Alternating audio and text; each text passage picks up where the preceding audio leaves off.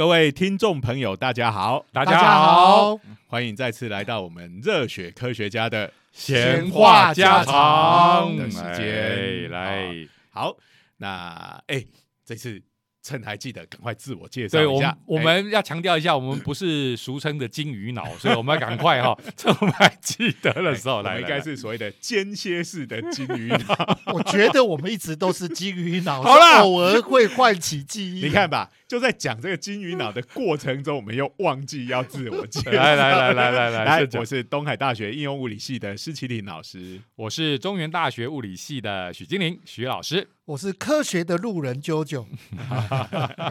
好，这个完成了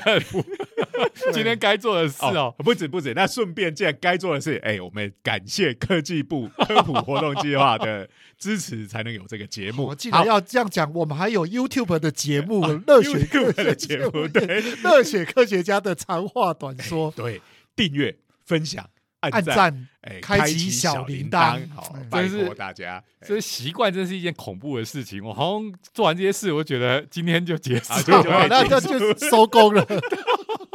不行不行不行不行，马上明年科技部计划就没了。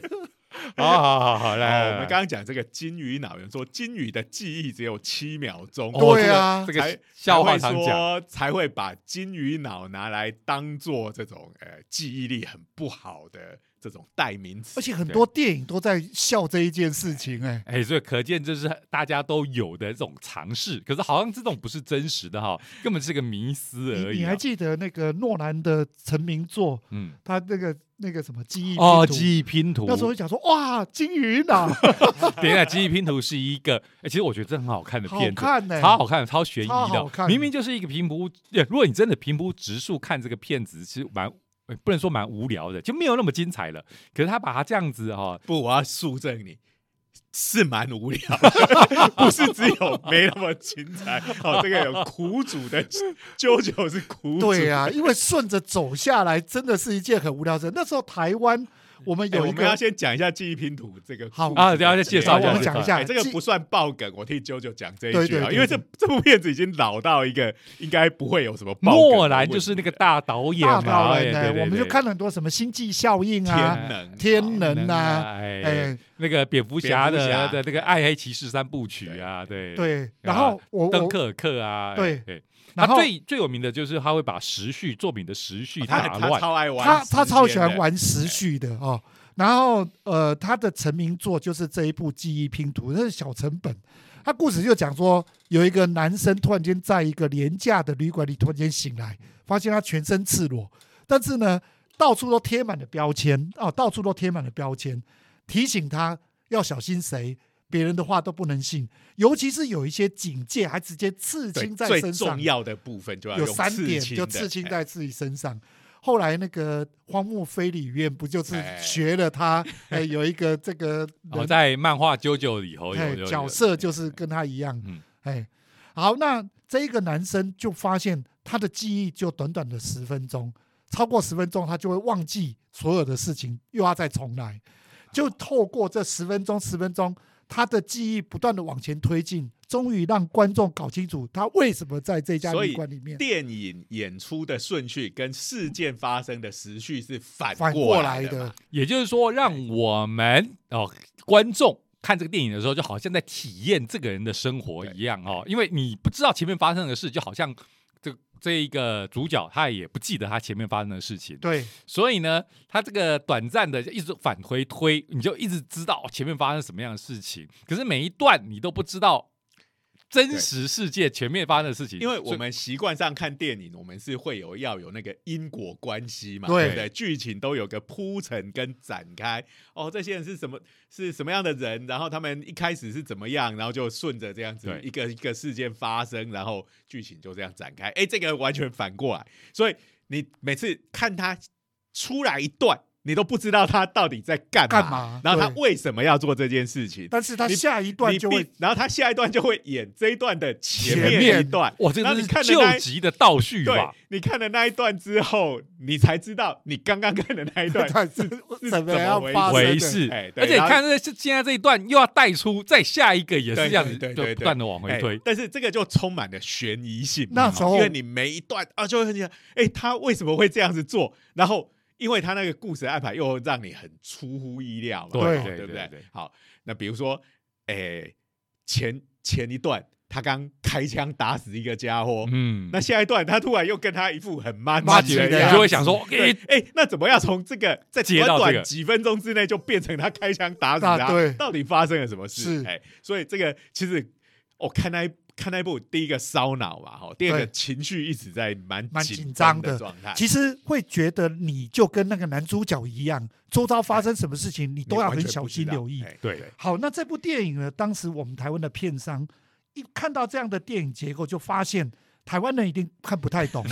所以我们应该是他你是有多讨 小看台湾 他自观众啊？作主张的认为台湾人会看不懂。哦，这个片商非常聪明，一下子就料中台湾观众一定看不懂，所以他不止聪明，而且很有耐心，很耐心很好心。很好心的，他就在发行录影带版本的时候，整个把它重新剪回来，要重新拼。哎呀，你一开始倒着讲，这样子故事不好懂吗？我就帮你顺着讲。不过这好像有一个讲法，好像说这一个版本其实是本来的一个特点而已，就是本来的那个原制作的一个特点，就是我真的把它剪顺，你会看到一个怎么样的东西。对，结果我们台湾片商居然把这个特点当做是正片片在发哦所以应该对这个就是另一个版本的故事，对对不是这个片商低估台湾。我我要讲的是，是后来他发现这个看得懂，那个他看不懂，不是应该这个。后来呀，片商又出来澄清，哇，我冤枉的、啊，不是我。可是哦，如果你真的就是照着这个特点，就是顺顺的看下来，哎，这个片子真的整个没有了蛮无聊的，蛮无聊的，哎呀，因为它就是一个一个人一个不良分子的，日常琐碎，有虽然有发生这种凶杀事件，可是它又小成本呐、对哎，如果你是现在的好莱坞这样的故事，顺着演也是可以成立的。反正钱砸下去，乒乒乓乓，哦，他乒拍的乒乓乓，像玩命关头。他连开枪都不会让那个枪冒出火花，你就可以知道这部片有多省钱。好，可是我必须说，原来的这个叙事手法让它变成一个神作哈，就是烧脑神作，看到真的是超悬疑的。嗯不过我还是要吐槽，你说主角变成金鱼脑，我就觉得嗯，忽然有种喜剧调的感觉跑出来了。没有啦，我那时候在看的时候，我想说，哇，金鱼脑的这个主角到底要干嘛？不过这个呃，虽然我们说《JoJo》里头用了这个记忆拼图当做它的原型，可是这这样子的故事，这样子的人，这样子的脑，也是是一个真实存在的人，呃真的啊真的有有一个病人是。是是呃，的确有这样子的问题，因为诺兰就是看到有这样的病例感那边到得到灵感，所以其实人的大脑真的是非常的神奇跟嗯，神秘。那他要是不听话起来，其实大家都会会很伤脑筋，对不对？对对，对。哎，啊，不过我们这边会聊到这个话题，还是要给金鱼反正一下哈。金鱼听说怎么只有五分钟、十分钟的记忆，刚讲七秒七秒钟。哎，哎，但是其实要是是错误要是金鱼的记忆只有这样的话，金鱼这个物种应该已经从自然界消 消失失了。因为这个对演化上是属于极度不利的对啊的对状态。这个我有点怀疑哈，这个会有这种讲法，某个程度刚才跟金鱼的一个习性也有关系。跟日本有一个谚语哦，就是金鱼的大便，因为你常常看到那个金鱼在水族缸 游的时候拖 拖着一条大便在那边哈，所以在日文里头，他们常讲说哦，某某人像金鱼的大便，指的就是哦。跟班 跟就是跟屁虫的意思跟屁哦，像金鱼的大便一直黏黏着，不肯掉下来。然后我们看这个金鱼年的大便，会觉得他忘了擦屁股啊。我们本节目的传统又来了，屎尿后梗又来了，终于感谢 J 老师，忘了擦屁股的金鱼，你就会觉得嗯，这个应该是他忘记了，上厕所上到忘记了。所以，我们刚刚介绍了一部这个电影的神作，对不对？嗯记忆拼图，哎，那大概是哪一年？哇，很久了哦，我记得大概两千年前后，两千年前后，哎对对，我刚回到台湾呃留学，刚回台湾对对对对，差不多对。那我们现在要介绍另外一个漫画的神作，也差不多是那个年代的，嗯，对，叫做《顶尖电器王》。这一部漫画实在是太赞了，哎，喜欢科学的人一定要去一定要看这一部一定要介绍的原因实在是太不红了。你知道吗？小哆啦 A 梦、小叮当也是一部很科学的东西，但是我们会发现它里面一点都不科学。对他，他那个玩，他应该是属于奇幻类的。嗯好，他他的那个呃，哆啦 A 梦里面的道具超越现在的科学太多了。对，别的不讲，任任意门，任意门、就缩小灯哈，这个记忆面包，对不对？背书面包。完全没有。哦，现在是叫记忆吐司啊我们小时候叫背书面包。我小时候被记忆吐司给唬了，你知道吗？我后来真的拿报纸去印在吐司上面，害我拉肚子，真的很扯哦。舅舅，你真是个金鱼脑。没有啦，金鱼脑的话就会再做一次。对啊，我是我是智慧不足就是，好不好？吃下去，然后忘记了，明天再吃。对都太惨了不过这个呃，现在回头去看这个顶尖电器王，哇，我觉得他有些部分已经可以成为是未来学的典范了哈、嗯他预测了很多人类的科技啊、比如说呃，我们那时候看的最有感的一个就是做了一个机器人帮你打电动，代打打机代 打机器人，代打电动然后呢这个打到精彩，哎，要打大魔王了，他就会记得提醒你来看哦。然后这个什么破关画面来了等等，好、那这个到了现在，实况组，对，虽然不是机器人帮你做这件事情，是有很多这个直播啊、这个游戏的直播可能还在直播界里，可能搞不好还是最大众的，搞不好是最赚钱的。对，而且也很嗯赚钱哈。对呀、哎。我觉得，而且就是大家讲说云玩家哦，我这个也是哈，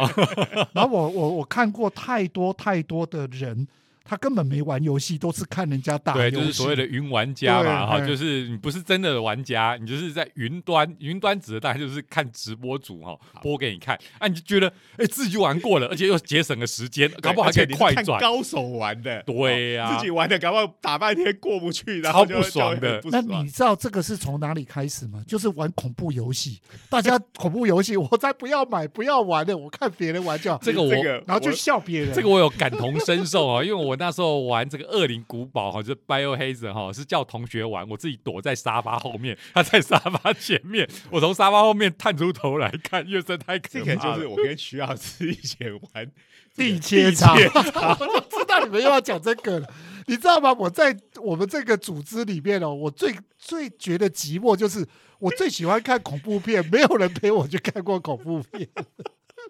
好了好了，话题拉回来了，好好那这个顶尖电器网，你这个故事它很多的短片嘛，哈、那其实是那种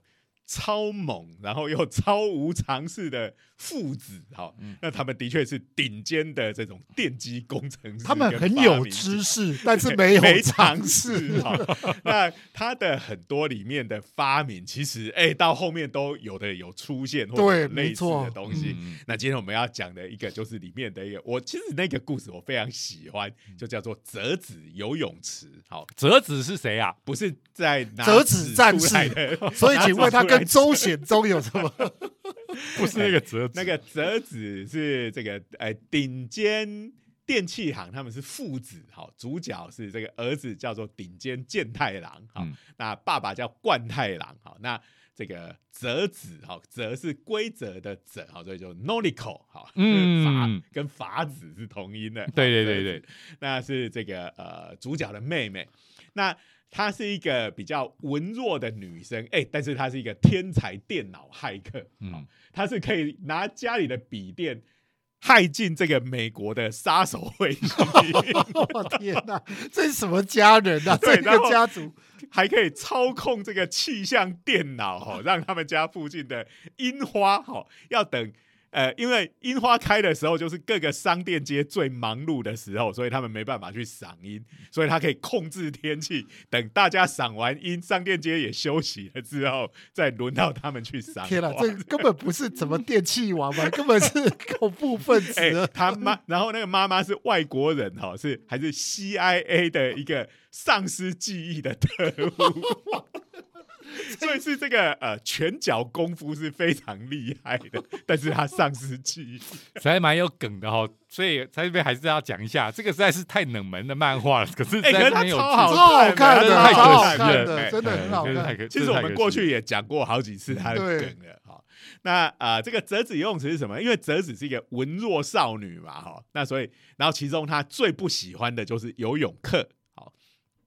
那这个健太郎，他除了是一个天才技师之外，他也是他是属于运动神经发达的，呃嗯，这种人设。好，嗯那看到这个折子，哇，每次到在游泳的时候就上课上的非常狼狈，然后还会被他的同学笑，哈，他就看不下去了，于是就趁这个妹妹折子晚上在睡觉的时候，他就熬夜做了这个折子游泳池，好，帮要帮他做特训，好。啊，其实说起来就是一个像鱼缸一样的东西，然后趁妹妹睡觉的时候就把它丢进这个水里面，等一下，这是什么虐待妹妹的行为啊？这个就就好像我在看《哈利波特》一样，那个火杯的考验有没有？要考验他，就把他最爱的人绑在水里面。对对，这是什么乱七八糟的学校这个对啊，我这个觉得学校很可怕、欸。哈利波特这个呃，好好孩子不要学、啊，这个顶尖电器网他们是有练过的，嗯。它这个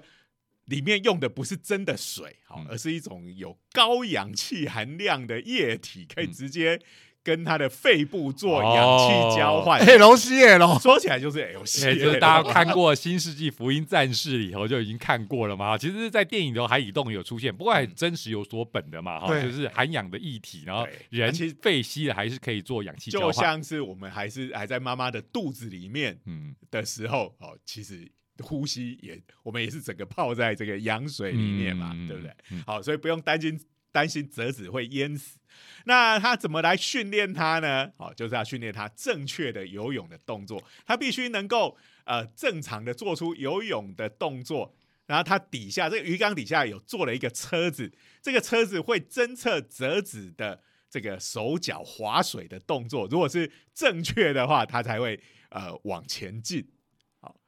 所以他如果这个像平常折子一般上游泳课这样手忙脚乱的时候呢，这个车子就会无法移动。好，可是这个早上折子一醒来就发现他被关在这个游泳池里了，而且已经要去上学了，而且这个哥哥已经都帮他把泳装都换了，这是这是什么哥哥啊？这个实在是有有有点对也许是妈妈来帮忙的。有触犯法律的嫌疑。对不起，中间这个过程漫画并没有演出来。好，总之就是这个样子。可是这时候要赶着去上学啊，哦，那所以这个呃，他如果没有办法好好的游泳，他就会迟到了。好，那所以他在里面，因为他不会游泳，所以还是手忙脚乱，就是会非常的累的这个呃状况底下，才能勉强的慢慢的前进。当然最后还是迟到了，虽然他有到学校。可是更糟糕的就是他，你如果对一个小学生来讲，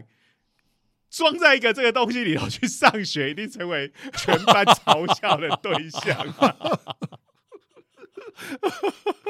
等一下，这个这个的确是大问题。我本来是想吐槽的是游泳这件事情，最重要的不就是换气吗？就是这个换，如果你是丢在 LCL 这种里头，你根本就学不到换气吧哎、？所以这个我不太记得了，也许他水只灌一半，所以 那他这个池就要够大，你必须灌一半，然后但是你又不能让他能够踩到这个这个底部，还能够把头等一下，等一下，等一下，你们是不是画错重点啊？我们重点不是要讨论这个啦。好了好了，没有，所以这个虽然是呃有种种的问题，可你想起来拿来作为游泳训练，好像 如果有这个东西也是挺不错。哪里不错了？真的很有趣啊！基本上只有外面的人觉得很有观赏价值，在里头训练的人，我不认为这里哪里这不错了个。折子起来发现这个情况的时候，这个哥哥我说他是一个没常识的人，还站在那里，这个双手双手交叉，然后脚打开，在那边得意洋洋的大笑。你看，哇，哥哥知道你不会游泳，实在非常体贴，帮你做了这个帮你训练游泳的机器，你就好好的感谢我吧。这什么鬼啊？好，那但是这个是差不多是二十年前左右的作品我记得他呃，好像是一九九几年那时候开始连载的。那呃，结果呢，在前一阵子在读论文的时候，意外的读到一篇，哇，有人真的把这个东西做出来了。但是必须澄清一下，不是科学家把自己的妹妹丢进去啊。虽然科学家有各种疯狂的科学家，我是承认的你。醒醒吧，你根本没有妹妹，好不好 科学家根本没妹妹。好，所以我们这边不是要丢妹妹哈，是真的是真的是做了一个哎给金鱼游的，就是说，呃，它这一台机器呢，其实外观看起来真的跟折纸游泳池几乎是一模一样，嗯只是里面没有放一个小折妹妹，纸在那 边而是放一个放的是金鱼。哦，所以真的就是一个金鱼缸，然后呢啊下面是做了一台车子哈。好啊，这个其实这个我必须说，我看到这个论文的时候，哇，还有影片啊，真是超精彩的，看起来其实蛮傻的哈，就是一个金鱼缸发在一个台车上面，而这个台车其实是有动力的，所以呢，它基本上就是可以啊。这照刚才折纸游泳池的概念，哎，就可以移动的一台车子。哎那它是呃，其实它用的是影像来判断嗯这个鱼游的方向。好，所以在这个鱼缸上面正上方放了一个摄影机，这摄影机拍摄这个鱼，然后本身可以做影像分析，知道这个鱼是怎么游动的。对，好，那它侦测的有两个，一个就是鱼现在所在的位置，然后再来就是鱼它的头它游动的方向。嗯，嗯嗯，那假如说呃这个鱼呢，它是从鱼缸的中心往外游嗯嗯嗯的话，好，那这这个呃鱼缸这个底下有个自走车，就会跟鱼的方向呃同样的方向来移动。嗯嗯嗯哎那但是如果鱼是从外侧鱼缸的外侧往中心游的话，嗯那它就不会动。好，因为哦它的假设就是那个你从中心往外，外面有墙壁嘛。刚刚徐老师讲的就是，哎、那他就跑去撞墙了啊，对不对？那他一直要往边缘移动，好，那这个科学家就认为，哎、他就是想，他是想要往那个方向去的。好嗯那如果是你从外面要回到中心中心点的话，哎、那就说他也许是想要到比较中间的地方去休息之类的，嗯。嗯，大概是用这样的方式，嗯，嗯。然后还有转弯嘛，对不对？它如果往一边偏，它应该也会转弯吧？对对对对对不然不然就只能直线进行了，哎，对，所以总之就是用这个呃有一个摄影机啊，然后在车子底下有装一个电脑哈，那可能还要用上这种呃人工智慧的这种影像判定的嗯。方式，好来判断这只鱼它现在想要游游向哪个方向，嗯。然后车子好、它四个轮子都有安装马达，被这个电脑所控制，就会往这个鱼想游的方向前进。嗯，这一个科学家所发表的这个影片里头，你就可以看到他把这个车子还把它放在野外，然后你就看到 野外有一个有一台车子上面装了一个金鱼，然后一直在那边前进，其实是蛮奇妙的一个光景。我我我还是有疑问，这科学家蛮无聊的，他是怎样？是天竺鼠车车影片看太多，不是，应该他应该就是看的顶级电器吧，啊，不是啊做 可这能是先拿金鱼来做一下实验，下一步就要把妹妹放进去。不是不是，我现在的问题是，他做这个的目的性是要干嘛？就是要来证明我们之前刚刚节目一开始讲的嘛，嗯金鱼不是没脑袋，金鱼也是很聪明的啊。好，那我们怎么证明金鱼有脑袋呢哎？，它就是它的这个实验是这样子，好，然后一开始是在实验室里面做，好，在室内嘛，好，这个嗯车子一下子就开到外面去，太危险。太危险，真的很危险，哎还会被笑那哦。就是在一个实验室啊、那当然空间要够大，可以让这一台这个金鱼车车好在里头跑来跑去。嗯那它就在这个呃实验室的某个墙壁上面啊、就放了一个这个终点的符号，好，反正就是一个记号，一个一个纸板，好，然后上面有颜色，这样子，好。嗯那当然，你没有办法跟金鱼讲说，哎、金鱼那里是终点哦，你去就就会给你好料。金鱼听不懂嘛，对不对？好，那呃，所以做法就是金鱼一开始当然就是到处乱跑，哎啊，一旦这个鱼缸碰到那个呃墙壁上的那个终点标志的时候，嗯，哦，它上面有一个自动喂食装置，哇。就有鱼饲料会掉下来，哇。哎，它就可以吃到。那这样子，经过把它这样训练一段时间之后，哎，这个金鱼它就学会了，哎，我只要碰到墙壁上的那个东西，我就有东西可以吃哎、了。其实这个学习能力也蛮强的哦。虽然我晓得很多动物，包括我家的天竺鼠哦，你每次都要讲到你家，对它基本上就是 try and error，你知道吗？它家里在家里乱跑，然后乱爬，然后有一天它发现了。跑来爬我的脚，我就会喂它吃的。于是我就变成一个自动喂食机了。对它每次来爬我的脚，我就会喂它。可它蛮快就学到了。对这个梗你已经讲过蛮多次了啊，不过应该还是有朋友还没有听过，所以也没关系。可是它就是这样的学习过程，它怎么知道要爬我？它其实就是 try and error。然后其实这是天竺鼠，搞不好是天竺鼠界的科学家，他以为他在做对人类做这个实验，包括我现在讲的这个梗，我们以前也讲过。对啊，他 说，嗯，人类是有智慧的，好，他也记得住住，当我跑到这里，他就该拿东西给我吃。好。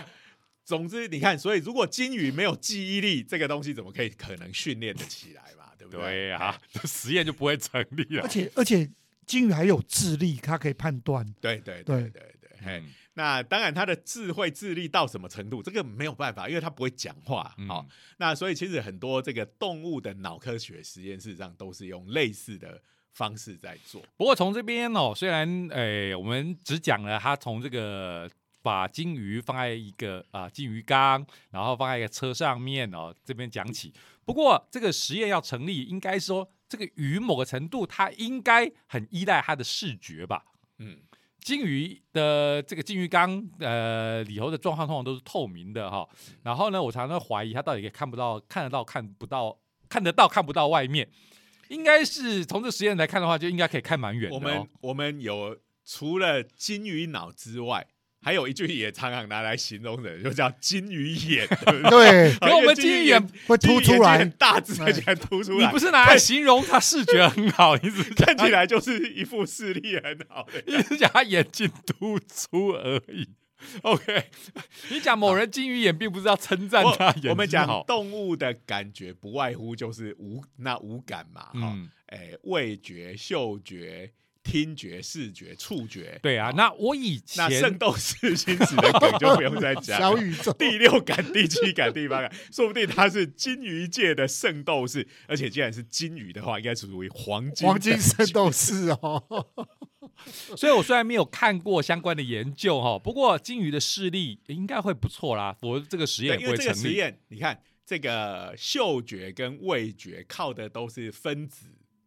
的嗯传递嘛，对不对对？然后这个分子跟神经系统结合，嗯产生这个讯号。嗯那因为它是关在金鱼缸里面，嗯好、那金鱼缸外面呃，等于它是一个物理上被隔绝起来的，好，所以嗯外面的气味也好。啊、味道也好，这种分子应该是传不进去的。嗯好嗯，那声音的话有可能，不过声音的话是你必须特地提供给它这个刺激嘛，对不对？嗯好，那我们知道这个鱼类，它们有没有它的身体的侧面不是都有那个感线吗？嘛，对那个是它感感应。应水流用的，对所以那某个程度可以算是它的触觉。嗯，可是这个外面放的这个标的物，其实跟这个也都没有关系。对。好嗯，所以这个应该这个金鱼呃，在这个实验里头靠的是它的视觉，没视觉错，对对，对，可以看看得蛮远的，因为我这样一看的话，应该是好几公尺的距离嘛，对不对？哎，对啊，对啊，因为那个实验的空间要蛮大的啊。对呀、哎你你总不能这鱼缸想起来，好歹也要有一两公尺宽嘛，对不对？那你这个活动可以空间如果呃也是只有一两公尺，那随便一下子就碰到了。对呀、对然后这个有点很好让我好奇的就是，它贴的这个标志居然是粉红色的。金鱼喜欢粉红色吗？搞不好它跟 Hello Kitty 是好朋友。这我不晓得，哎，这个可不知道有没有人去做过这个金鱼的变色力的实验哈，它到底能够分辨几种颜色？对呀、在这个实验里头，它好像后来还有把颜色也换掉了。哦，真的、啊，哎，，对，那它还是一样找得到，嗯，但是这也有可能是不是就代表他其实是不管颜色的？我不知道，我以前根本也来分辨啊，我不知道这个是对还是不对。嗯我以前有听过说鱼是色盲，是不是我弄错了什么？不晓得嗯，我们是有听过狗是啊，对不对？狗。还是大家都是这个非常不可靠的印象，对，这个，对呀、这这个实验就是应该要要有这种呃变色力的相关的实验哈。不过我必须必须承认哈，就是有时候我跟这个兽医聊天哈，在聊到这种相关的研究的时候，他常常讲说，这个人的研究常常很多有很多 sponsor 哈，就是可能这个药商啊出钱啊，帮这个研究者资助。但是动物有时候就是 没有这边的研究，原因就是因为、哎没人要支持这种研究嘛。你看动物果然蛮弱势的。对啊，所以你就不知道这个动物到底在这方面的能力，因为这相关研究的确是对啦，少的。因为我们的动物的实验常常都是说，来，我故意让这个动物生病，然后来，我再给它一个研究中的药，嗯大部分做的都是这个。好，那基础研究上，呃，他如果觉得你这个没有办法马上变成我可以做的药物嗯。的话，这个呃，业界可能就比较不会去投资这样对啊，所以这个鱼的变色力这件事情是未知的。不过我倒是可以想到一个可以博大众注意的方法，就是下一次世界杯的时候，让这只鱼来预测 一下，放不同国家的国旗，看看它往那个国旗靠过去哈，就做把这台折纸游泳池的那个跟那当年的章鱼哥一样。你看，如果它一一炮而红，哎，然后这个研究经费就有。不过，我们如果说只是要看鱼，它到底能不能辨识这个标志，然后能不能记得这个东西会得到奖赏，那好像也没有必要要大费周章的做个折纸游泳池 来来做嘛，对不对？是啊，哎没错啊。不过这个其实就是说，呃，研究者他振振有词的提出了这个原因，就是说，哎、我们要把鱼放在一个不是他平常熟悉的环境里面，也就是要让他，我们看看在逆境之下，鱼是不是也能够 做得到这件事情。好，就要放在陌生环境对陌下生环境，而且这个东西它就只有它的视觉可以用，好，不然其实鱼在水中搞不好它真的主要不是靠它的视觉，它有太多的方式可以来呃取得相关的资讯，好，那这个就是我们可以把这个实验的控制的变音，啊，可以控制的比较好，这样子。哇，真是有够彻底的，再让他陌生哈、从水里头搬到陆地我觉得上面来。我还是严重怀疑他只是想做折纸游戏 小时候的梦想把它成真吧。不过这个鱼真的也还蛮厉害的哈，嗯就是说这个呃。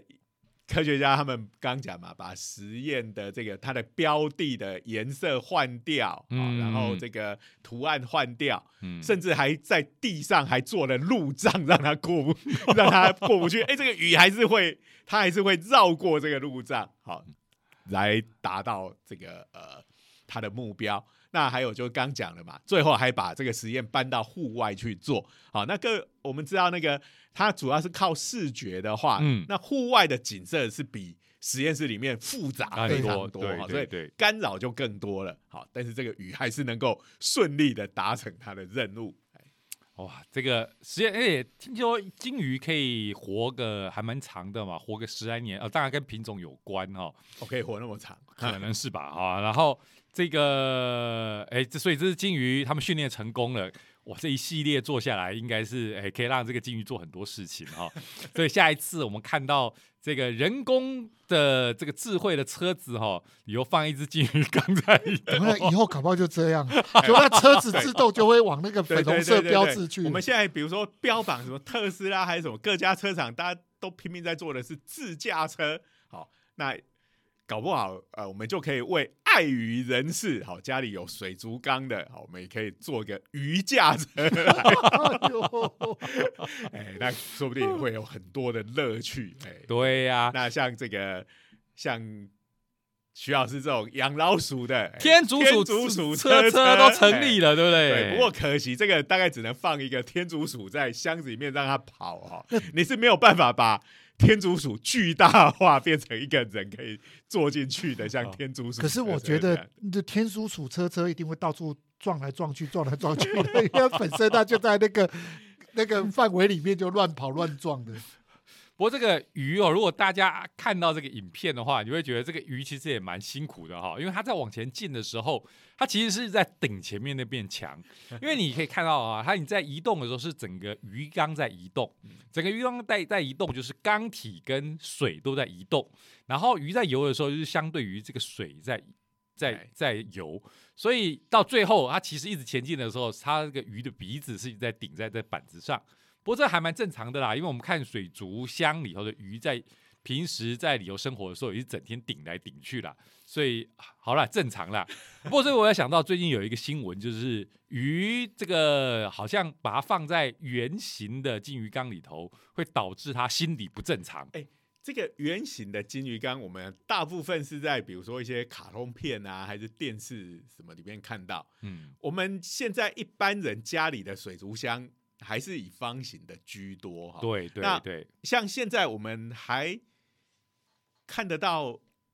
或买得到这种圆形的有鱼非常缸吗？多还是还是我我解释一下，如果你家里养的是那一种一堆鱼的，那可以用方形，因为它容量比较大。但是如果只是去夜市里面捞对来的对对，哎尤其是养金鱼，而且那很便宜。，对嗯，哎，那那一般的这个水族箱里头啊，其实还挺复杂的，很复杂啊还要打空气进去什么胖的浦。对，它因为它里头要形成一个生态系，好，还要养这个水藻，有没有？对嗯，那但是我们看到那种圆形金鱼缸，好像里头就是除了金鱼以外什么都没有。对呀、呃，哎因为金鱼很耐，就是它环境不好，容容易它还可以活得下来，呃所以你即使没打气，它还是活了下来。你只要记得喂饲料给它就可以了。哎，哎，那还有一个是我以前常听的说，什么鱼没有饱食饱食中枢，喂它它会死掉，它会这个好像也是骗人，这个也是错的这，这个也是错的，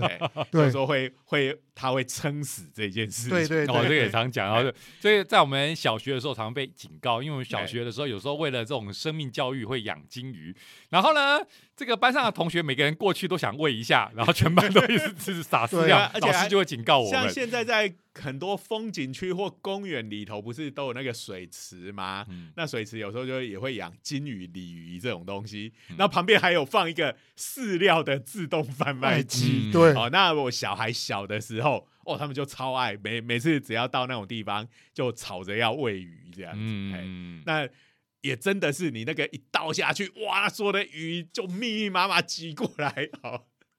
那嘴就一直一直开合，一直开合。哦，这个如果你是有密集恐惧症的，这会觉得蛮可怕。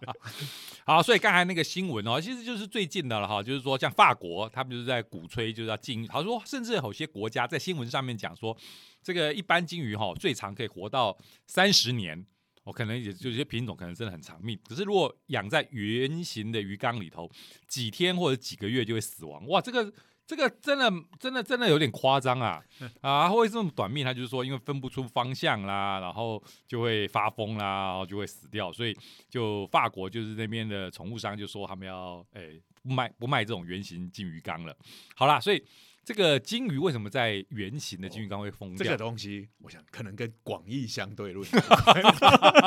这这也能扯到广义相对论，因为你看啊、我们知道这个现在讲宇宙。我们整个宇宙可能就是因为重力的关系，是一个封闭的宇宙。好，当然这个可能还没有定论。好嗯，就我们的时空是弯曲的嘛，对不对嗯？那我一直以为我在往前走，可是呢，其实我可能只是会原地绕圈圈，只是这个呃绕的圈圈非常大，是整个宇宙的大小哦。所以对雨来讲，因为它看起来是透明的，然后它被关在一个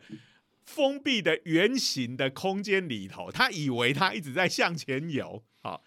但是其实他是在绕圈圈。好，那这个我们讲说这个呃有一个所谓的西伯利亚症候群有没有？哦就在西伯利亚那个一整片的荒地，什么都没有。然后在住在那里的农人，有时候会就会陷入这种错乱的状态，他就开始嗯往一个方向走，然后他就会觉得，哦，这个简直是一个好像一个完全虚无的空间，他永远也啊走不出去。然后就是他就一某一天，他本来正常的在那边生活，一某一天突然他就会发作，然后就开始沿着某一个方向一直走走走走走走，直到他倒下去为止。所以金鱼的学问是不是也是这么 大？第一个，他是他以为他在一个广阔无限的空间里头，因为他看不到水族箱这个金鱼缸的墙壁，他以为他一直在往前走，他其实在绕圈圈，结果于是就陷入这种西伯利亚症候群里头。突然间科学变得有点哲学。哇，金鱼的学问还是很大的哈，所以这边这个金鱼到底它是怎么样的想的哈，还需要更多的，实验来附带一提，我讲到刚刚我也不知道我在讲什么。刚才的广义相对论是是基本上是为了戏剧效果而讲出来的哦，基本上广义相对论没有用在这上面。我我觉得多少就是因为它整个圆的嘛，就就他可能真的误以为他是呃一直在往前走，呃啊，那这个应该也是要讲物理的对称性嘛，对不对？嗯他就是搞一直搞不清楚他自己身在何处，嗯而陷入恐慌，对不对？因为这个圆形是有所谓的转动对称性的啊，对对对对对，那好，哎、那如果我们用的是圆形的金鱼缸，但是我在上面画一些地标，那它可以分让它可辨，以分辨它是不是就没有这个问题了。如果他因为照那个新闻讲的是说，他因为在那边他搞不清楚他自己在哪里，而陷入一种这个呃精神不正常的状态，那我给他地标就好。不是你 你的这个假设是基于他的那个假设啊，但是那个假设到底对不也对？不知道。嘛。哦要问金要也要没有实验就可以知道了，就设几个地标，看他会不会寿命比较长一点。对对对，我就要有一百个鱼缸是什么都没有，一百个鱼缸有设地表，他要看哪一边能够活久一点。对对，我们这样好科学哦，这不是用科学方法？然后应该也要跟刚才的实验做结合哈，就是说，哎，就是圆形鱼缸的金鱼金鱼脑车车哦，金鱼车车。跟方形的看看行为会怎么还不一样？哎，开玩笑，大家刚才听我们这一个研究会觉得很很很有点点，好像可以得到搞笑搞诺笑诺贝尔奖等级哦。开玩笑，这个研究是发表在 Science 上面的啊、在科学期刊，就是我们都知道。Science 报报道。了哦，就他发表的期刊应该是也是比较这个脑科学专门的期刊可是哦 Science 是这个呃行为脑研究、行为大脑研究 （behavior brain research）。哦，I see，但是你看 Science 会报道，哎，这我觉得还是会是有梗的关系啊，因为 Science 了虽然是很权威的科学杂志，嗯，但它的定位也是科普性哎，质的，是是是，所以这种东西因为看起来蛮有趣的，有趣啊，我觉得很有趣啊。对，好，所以我们这个是今年搞笑诺贝尔奖的这种有力候候补补已经候出现选人了。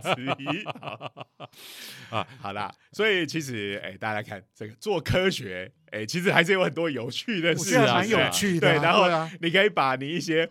非常荒谬的想法、哦，然后可以这个呃把它实现，而且还用的还可能是这个科技部的经费。对呀，对呀，那下一步可能就是把妹妹丢进去了。对对对，那个可能没办法，科技部会补经费的，